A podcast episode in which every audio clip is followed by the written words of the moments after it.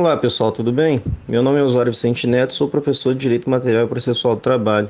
Tenho o prazer de apresentar a vocês este episódio do Direito em Temas, integralmente escrito e produzido pelos alunos do sétimo período de Direito da Facel. Este episódio abordará a problemática interpretação e aplicação da medida provisória 936, um assunto atual e bastante desafiador. Espero que vocês aproveitem. Forte abraço.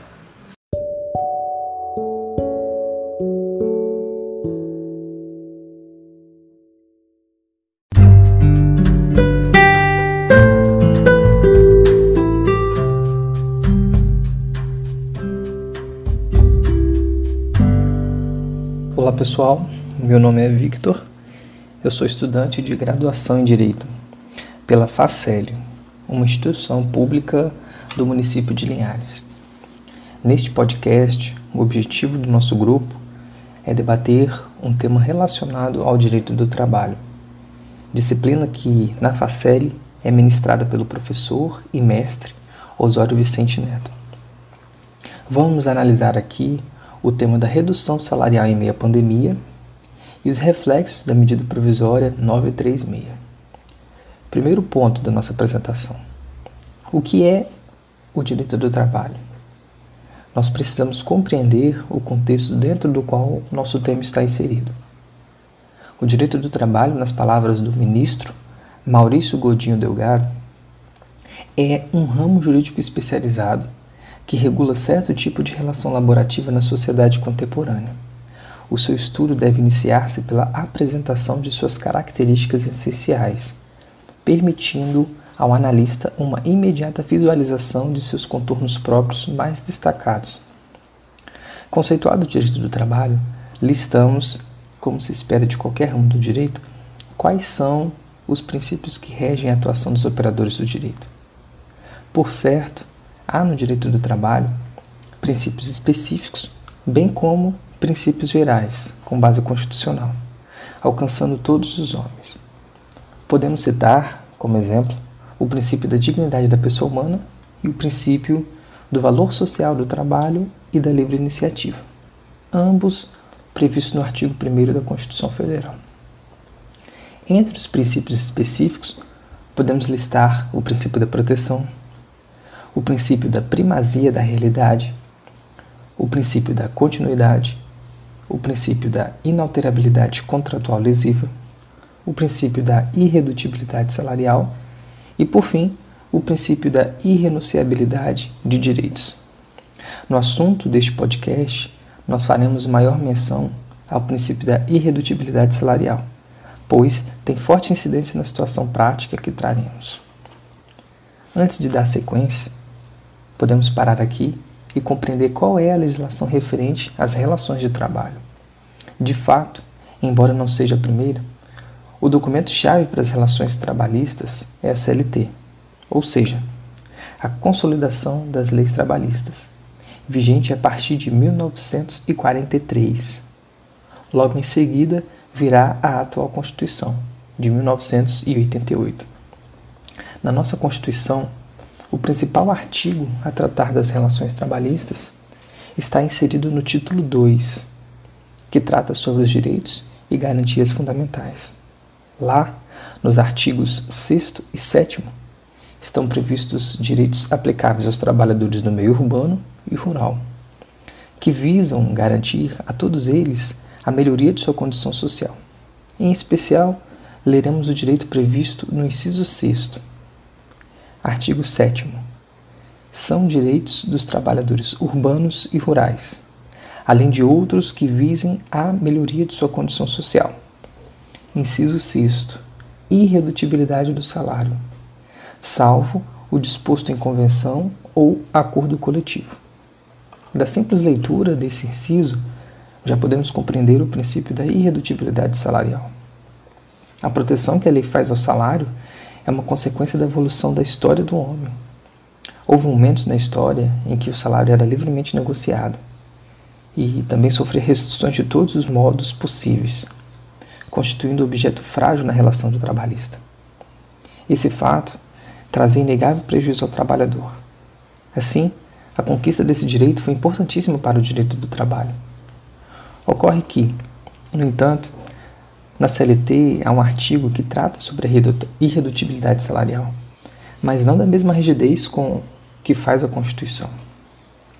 O artigo 503 da CLT prevê redução lícita do salário, em caso de força maior ou prejuízos devidamente comprovados, proporcionalmente ao salário de cada empregado.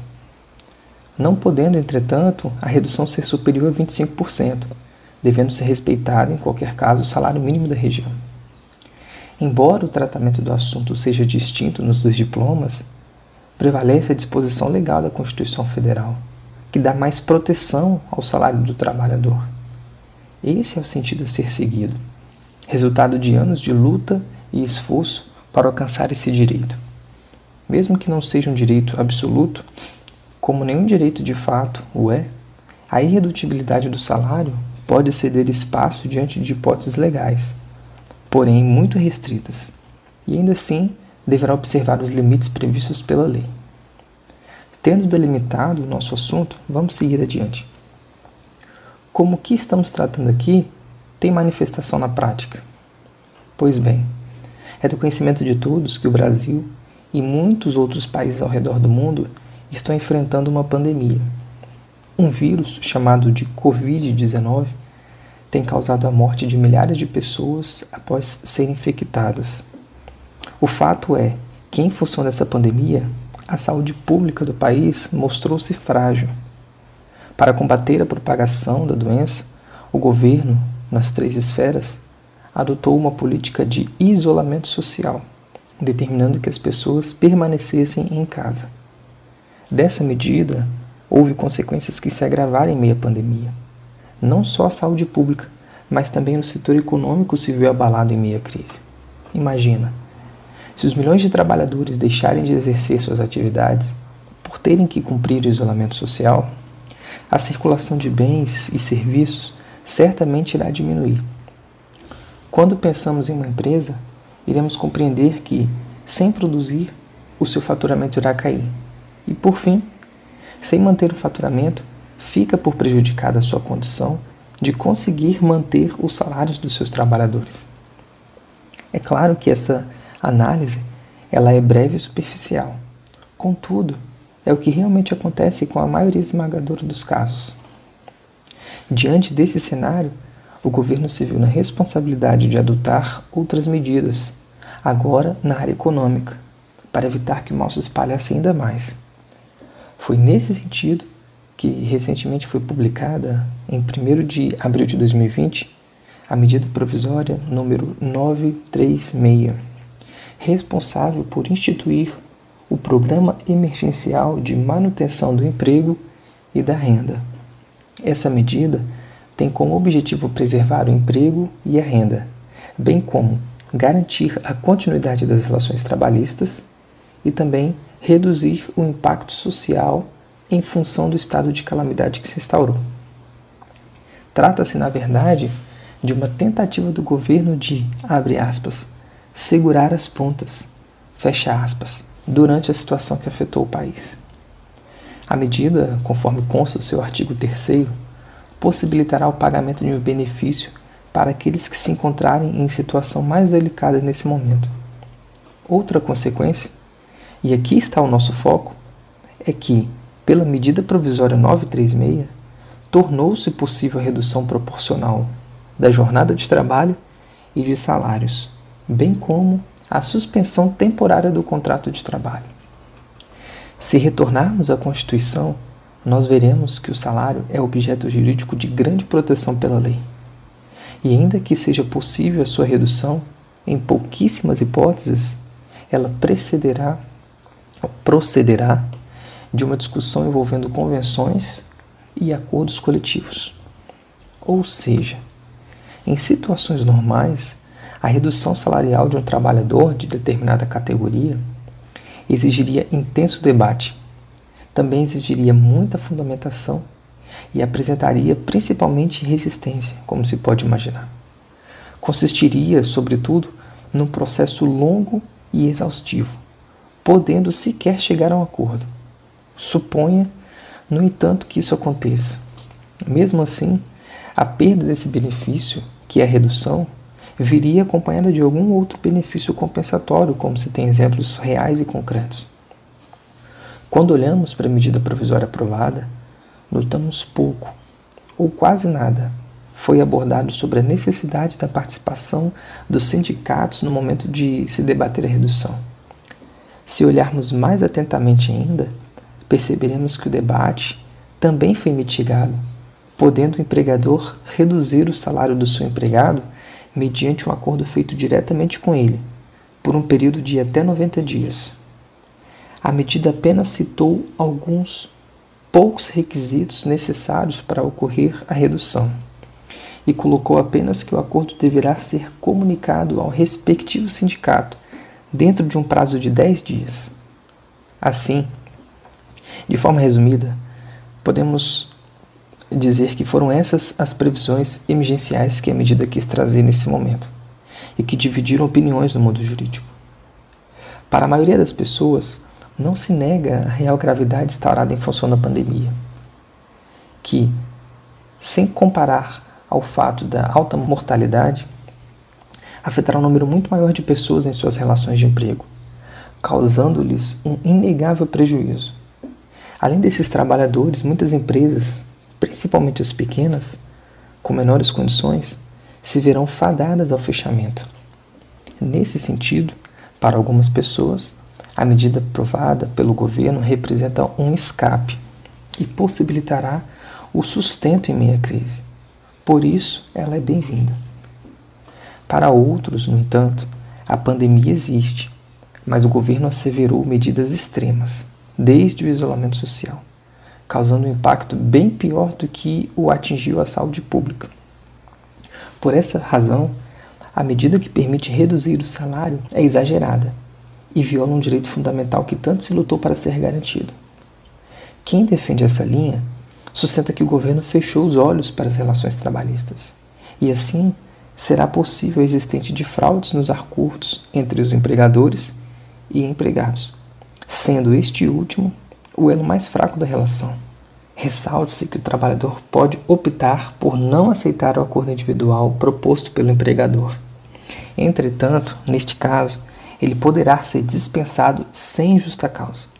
Nessa situação, o trabalhador terá direito a seguro-desemprego, que é um benefício integrante da Seguridade Social, ao Fundo de Garantia por Tempo de Serviço, o FGTS, e uma multa à base de 40% sobre o seu saldo, além de 13º proporcional, entre outros benefícios que são pagos ao trabalhador demitido sem justa causa. Vale ressaltar que, em alguns casos, esse aviso prévio e a multa do FGTS serão pagos pela metade por caracterização de força maior. Mas esse é um assunto que nós traremos futuramente.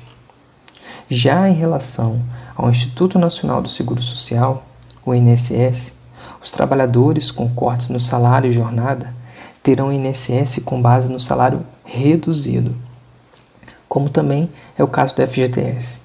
Com essa situação, poderá haver prejuízo aos trabalhadores no momento da aposentadoria, ficando a cargo dos próprios trabalhadores complementarem o valor pago anteriormente, ou então ficarem com brechas no valor. No tocante aos adicionais, estes também podem ser cortados. Benefícios como plano de saúde, vale alimentação e refeição devem continuar sendo pagos. A exceção é para o vale de refeição quando o trabalhador é colocado em período de férias. As pessoas que continuarão trabalhando, porém em home office, não receberão vale transporte nem adicional de insalubridade ou periculosidade, entre outros. Nos casos de trabalhadores que já são aposentados, mas voltaram ao mercado de trabalho, não poderão ser demitidos pelos empregadores. Entretanto, não farão jus às ajudas do governo, pelo fato de já receberem o valor da aposentadoria. Ressalte-se também que a parte de trabalhadores mais prejudicada é aquela que recebe o salário base mais a comissão. O prejuízo advém pelo fato de que o patrão pode cortar as comissões, como nos casos de vendedores que recebem de acordo com as suas vendas. O empregador poderá negociar a redução de salário e jornada levando em consideração apenas o salário base do trabalhador. E a exceção para este caso se dá apenas em casos que o comissionamento integra o salário final. Então, o corte de salário e jornada é feito sobre toda a remuneração habitual. Por fim, a jornada de trabalho e o salário serão restabelecidos no prazo de dois dias contados da cessação da calamidade pública, ou a partir da data estabelecida no acordo individual como termo de encerramento, ou ainda da data de comunicação do empregador sobre a decisão de antecipar o fim do período de redução anteriormente pactuado.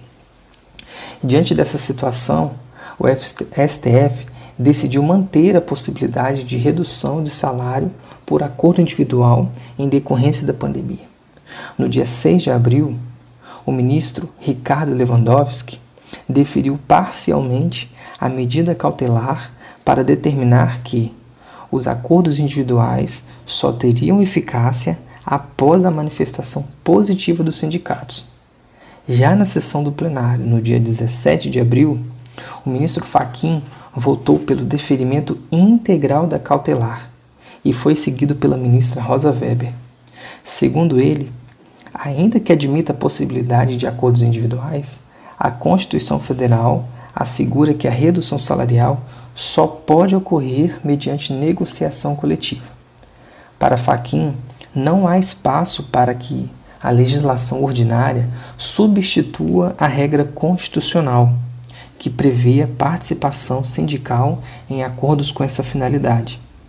O plenário do Supremo Tribunal Federal manteve a eficácia da regra da medida provisória aprovada, a 936, que autoriza a redução da jornada de trabalho e do salário ou a suspensão temporária do contrato de trabalho por meio de acordos individuais, em razão da pandemia do novo coronavírus, independentemente da anuência dos sindicatos da categoria.